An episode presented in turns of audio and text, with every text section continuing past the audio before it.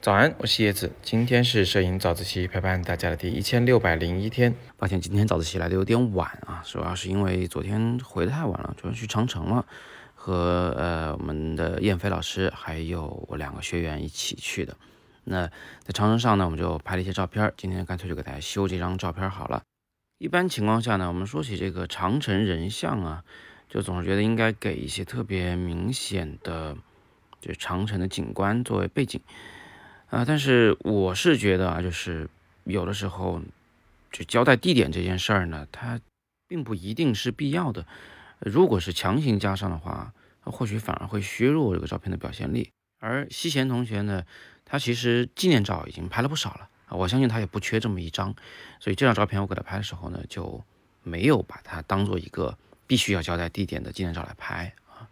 那拍的时候呢，是。用了大量的前景的，你可以看到，这其实对我来说，对我的相机来说都是一个挑战。主要原因呢是大量的枯树枝挡在我的镜头前方，我从这个角度看过去的时候，嗯，我的肉眼是能看到西贤那张脸，啊，我知道他是主体，但是我相机不一定知道啊，对吧？我不管是用呃单点的对焦模式，还是说让相机打开这种呃人脸自动识别的模式，都有一定的失败几率。好在呢，这个相机还是很给力，就是奥林巴斯的 EM1 Mark 三，它那个对焦功能真的是超级强大。在大部分情况下，呃，我使用的是人脸的自动识别的功能在拍照。呃，少部分时候呢，我用了一点就是手动对焦。但是又因为我自己手头拿的是一支1.2光圈的镜头，景深是非常浅的，所以我使用手动对焦的时候，我自己心里边是非常的有点这个不确定的啊，有点打鼓。所以手动对焦也不是那么靠谱啊，自动对焦相对而言反而还靠谱一点点。这是拍这张照片的一个最大最大的难点。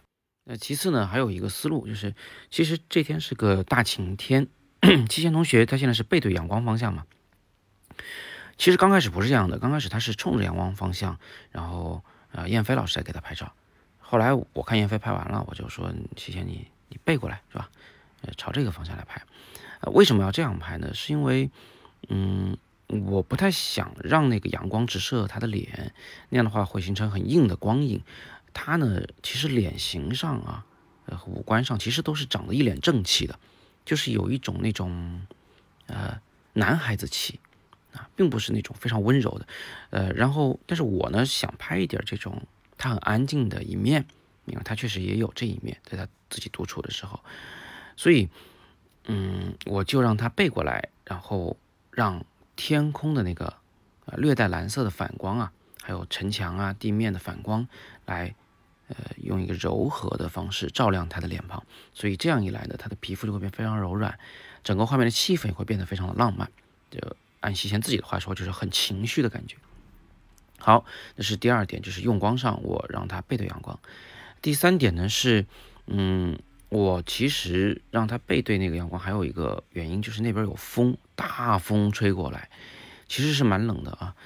那但是我让它背对风，是想让他的头发飘起来，甚至是部分遮挡他的脸。呃，在我的脑海中，其实遮挡到眼睛都看不见了也没关系，因为我要的就是一个感觉，其实并不是交代他的五官的确切的长相。所以呢，我是想让他背对着风的方向来拍。那这个风吹来吹去，我就发现他头发不太对劲啊，就是我就问他来着，我问呃，谢谢你洗头发了吗？他说我洗了呀。我说那你抹什么东西了吗？他说我抹了那个发乳还是什么的吧，反正就是呃一种护发的东西。我说哦，那我明白了啊。他说怎么了？是不是头发就是结块了是吧？结成一条一条一缕一缕的了？我说是的。所以这是给我造成了一个难点。最后的解决方案。就是我没有直接拍它，而是躲到一大堆的这个前景的后面啊，隔着前景来拍它。为什么这个前景可以帮助解决头发问题呢？